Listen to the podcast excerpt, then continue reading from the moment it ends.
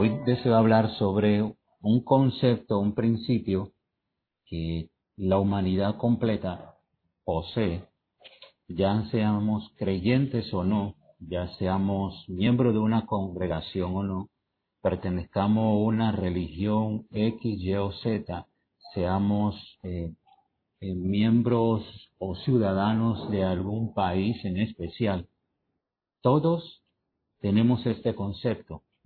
Somos independiente o dependiente de Dios.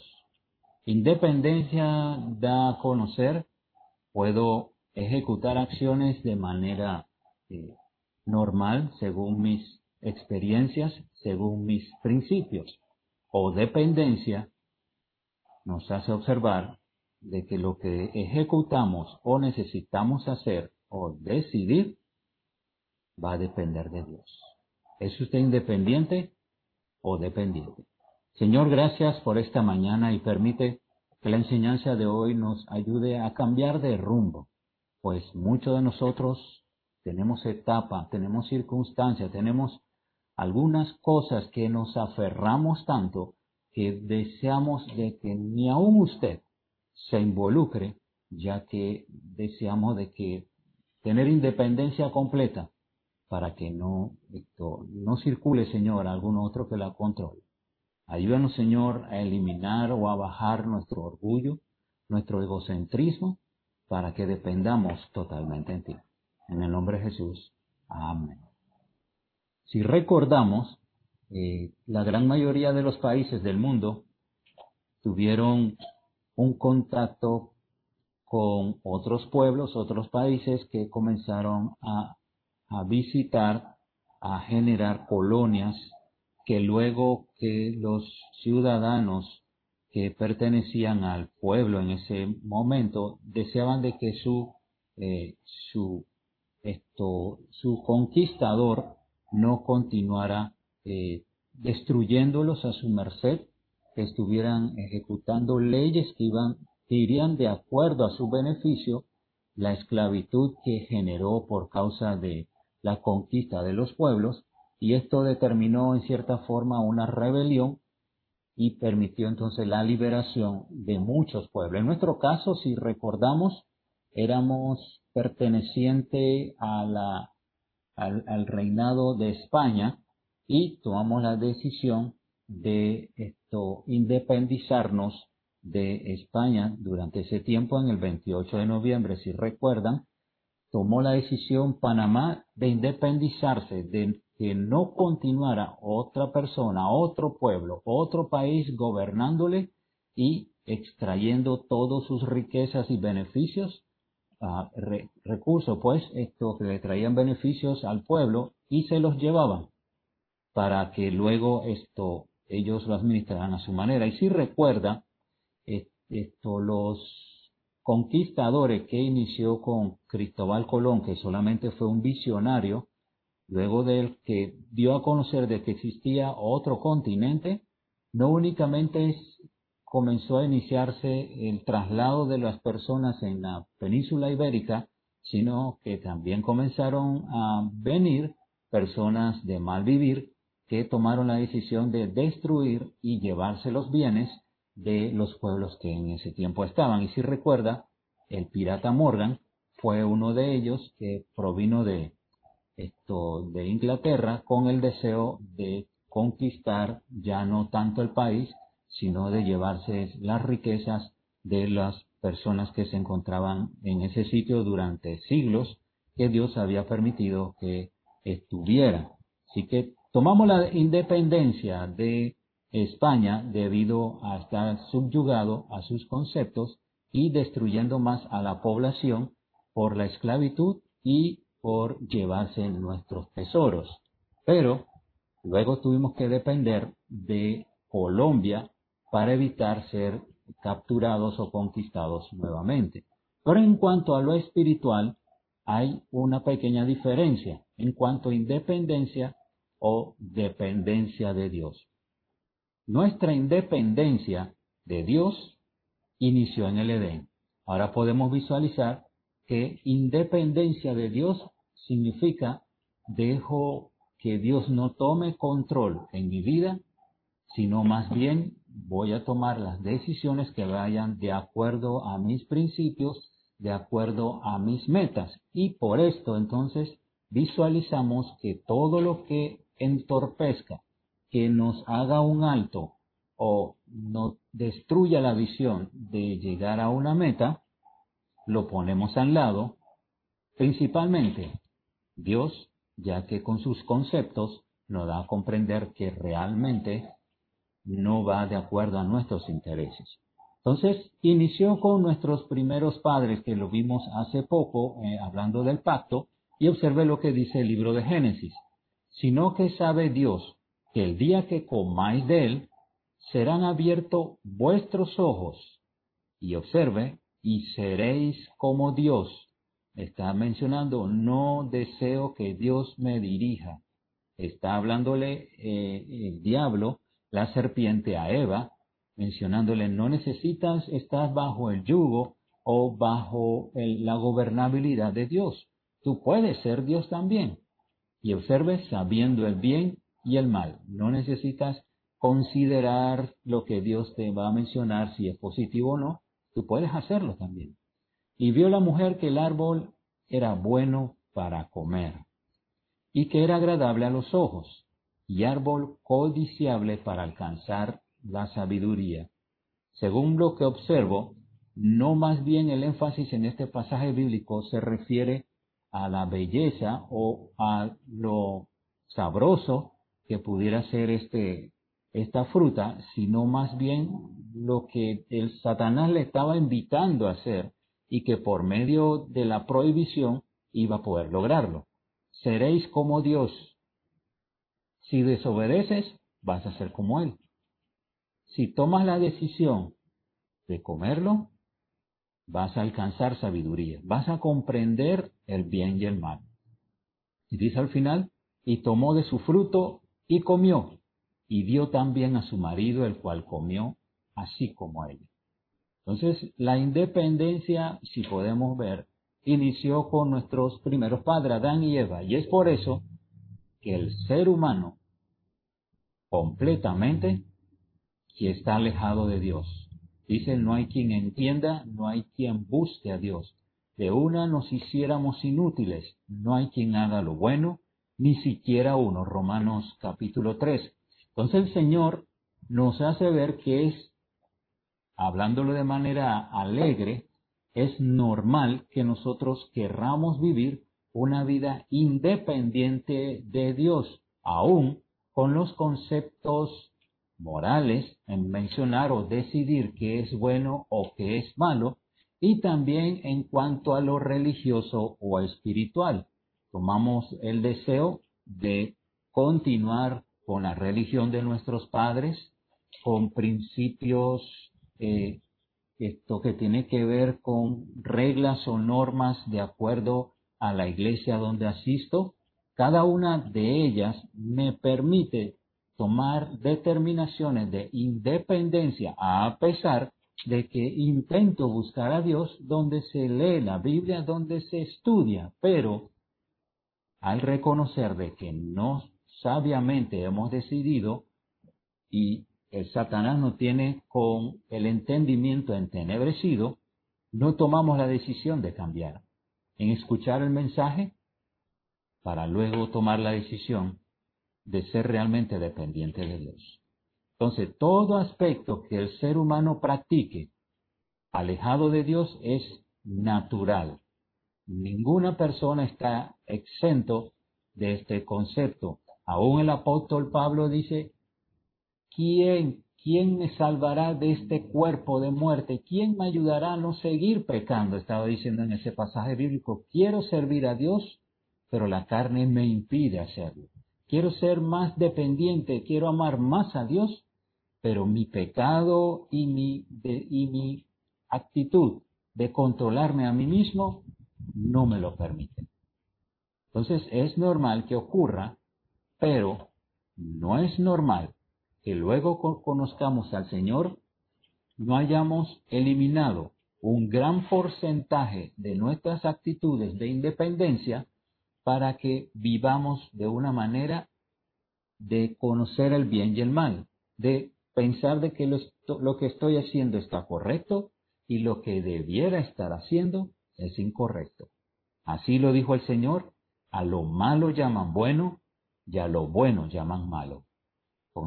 Practico acciones en las cuales la veo positiva y buenas y, y Dios lo menciona como pecado. Pero hay acciones positivas que debemos practicar y nosotros le llamamos pecado. Entonces, estas son las actitudes, pero Dios como creyentes nos invita a cambiar. Observemos algunos de ellos. Independencia es egocentrismo. El egocentrismo es la exagerada exaltación de la propia personalidad.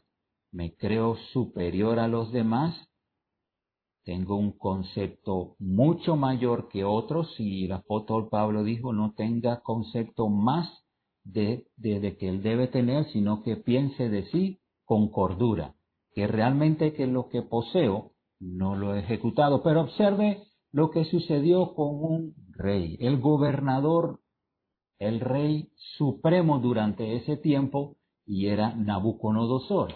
Observe lo que, lo que significa egocentrismo. Habló el rey Nabucodonosor y dijo, ¿no es esta la gran Babilonia que yo edifiqué para casa real con la fuerza de mi poder y para gloria de mi majestad. Allí encontramos la palabra egocentrismo.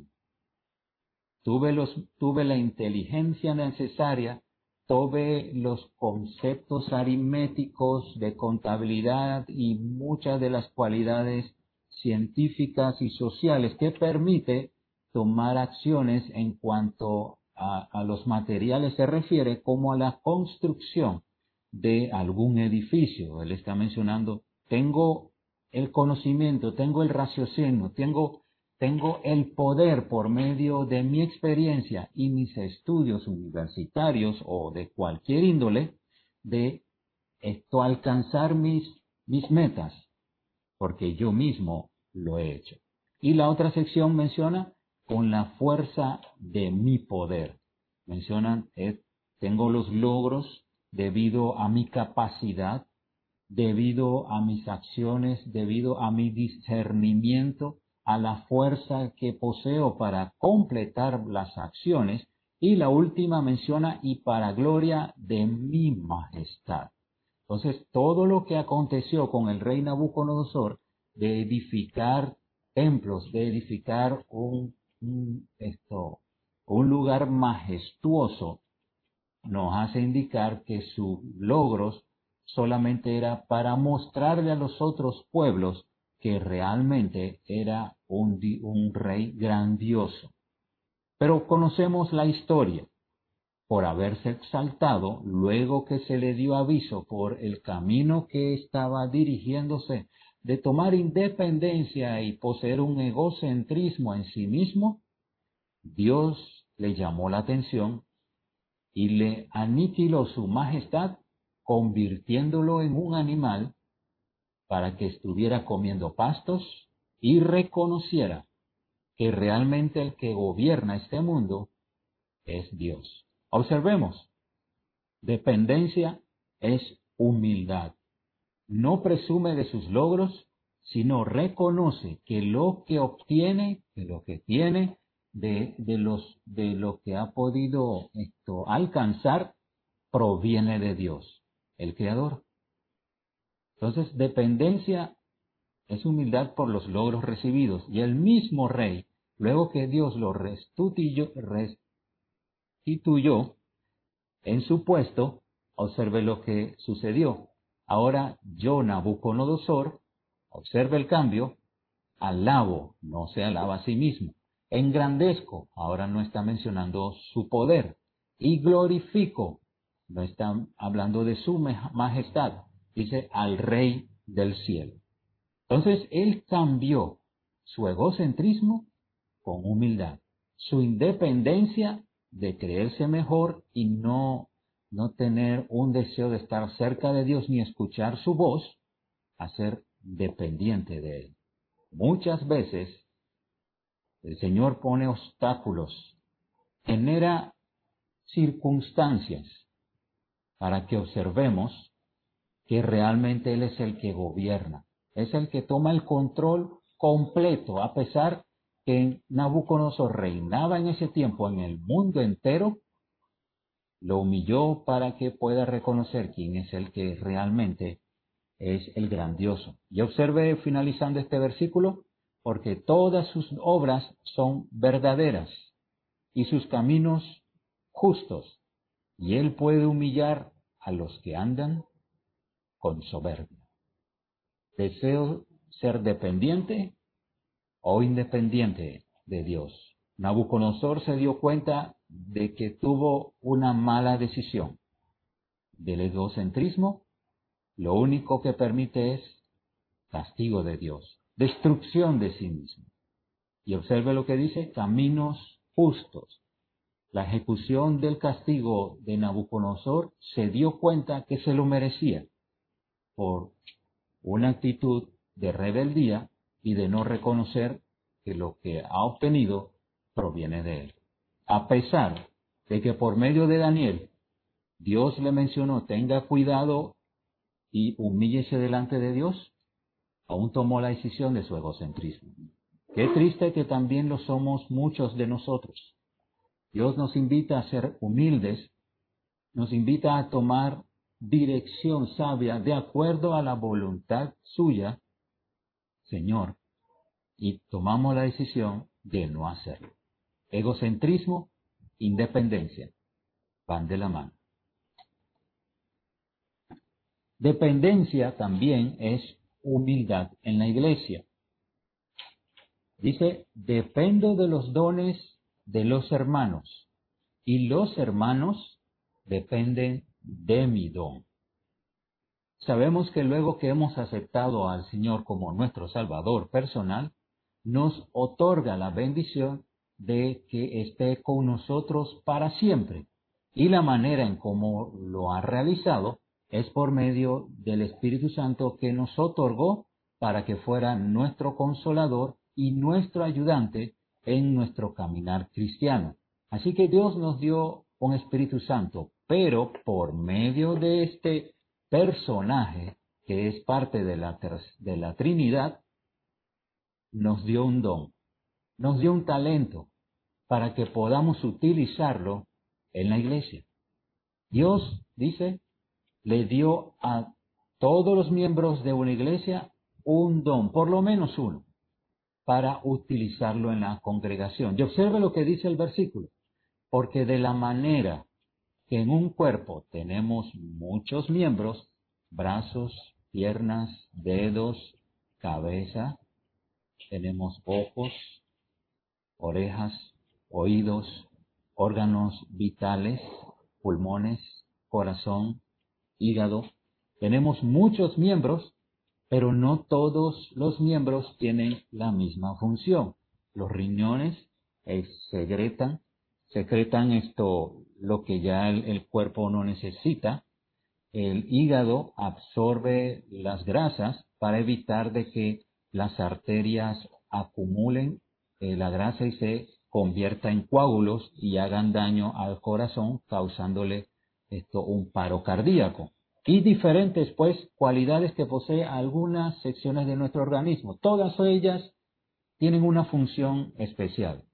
Pero si una de ellas no funciona, el cuerpo deja de trabajar, de vivir de una manera normal. Así nosotros, ahora Dios dice, ahora que te has estudiado a ti mismo cómo te, esto, cómo te he creado a mi imagen y, y semejanza, así mismo es el lugar a quien tú perteneces como creyente.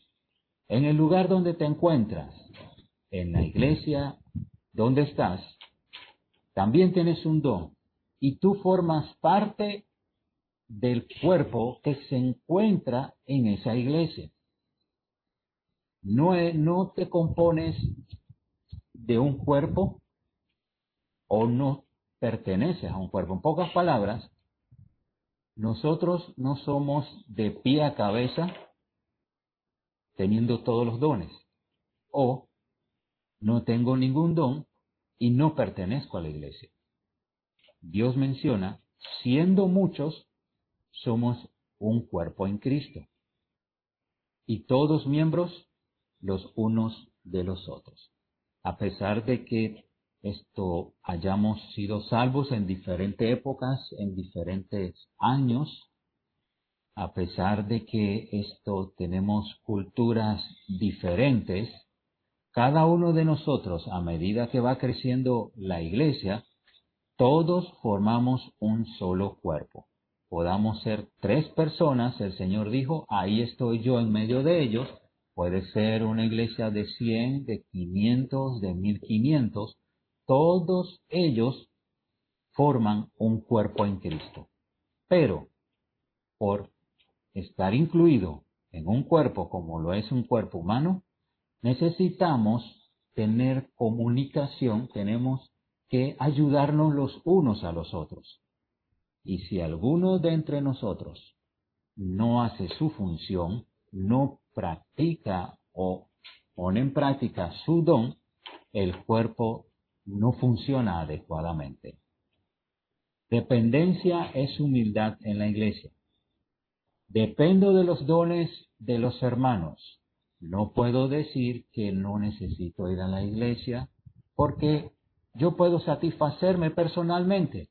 Puedo leer la Biblia, tengo mi tiempo de adoración a Dios, le canto alabanzas, así que lo que se practica en la iglesia lo puedo hacer en casa.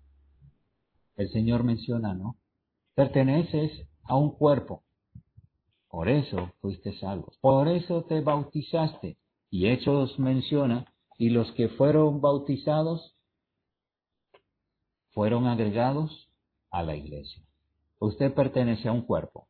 Usted pertenece a la iglesia bautista Emanuel.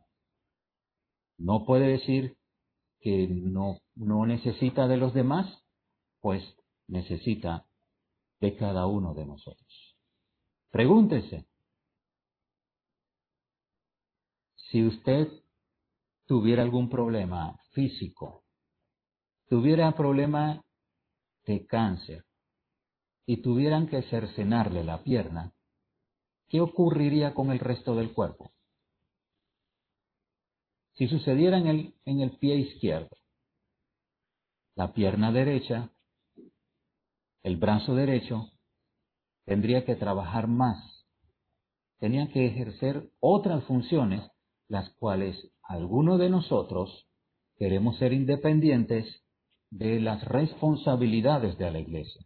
Así que algunos toman más carga en las cuales nosotros, que somos responsables, debiéramos practicar, ya que dependemos, que refleja la humildad en el servicio a Dios en la iglesia. Siendo muchos, somos un solo cuerpo y todos miembros los unos de los otros. Da a comprender también de que lo que Dios me ha dado, necesito entregarlo a la iglesia, necesito eh, de ser de utilidad en la iglesia. Hermanos que, que están sirviendo en algún ministerio necesitan apoyo. Si nos creemos satisfechos en que nos sirvan, en que los demás utilicen su don para servirnos a nosotros, muestra egocentrismo. Me sirven a mí, pero no necesito servir a los demás. Dice el Señor, el que quiera ser mayor entre todos, debe ser su servidor. Si realmente somos personas humildes, somos creyentes en la iglesia, mi humildad se ofrece, se refleja con mi decisión de ayudar a las necesidades de la iglesia.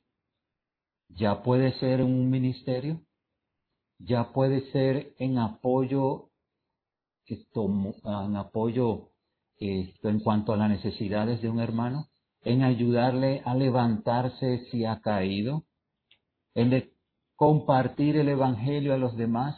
Y observe, cada uno de estos criterios son necesarios poner en práctica. Pero obsérvese a sí mismo. ¿Es usted miembro del cuerpo de Cristo? Sí, lo es porque se bautizó. Pero realmente, como dijo el apóstol eh, Pablo, aunque todos sean judíos del linaje, no todos son judíos según esto, según la generación que Dios dio. Somos linajes de Dios cuando conocemos a Cristo. Y él menciona, no todos los judíos pertenecen al cuerpo de, de Dios. Así somos nosotros. Si nos creemos independientes, estamos mencionando, no pertenezco a la iglesia. Dios nos bendice cuando utilizamos nuestros dones.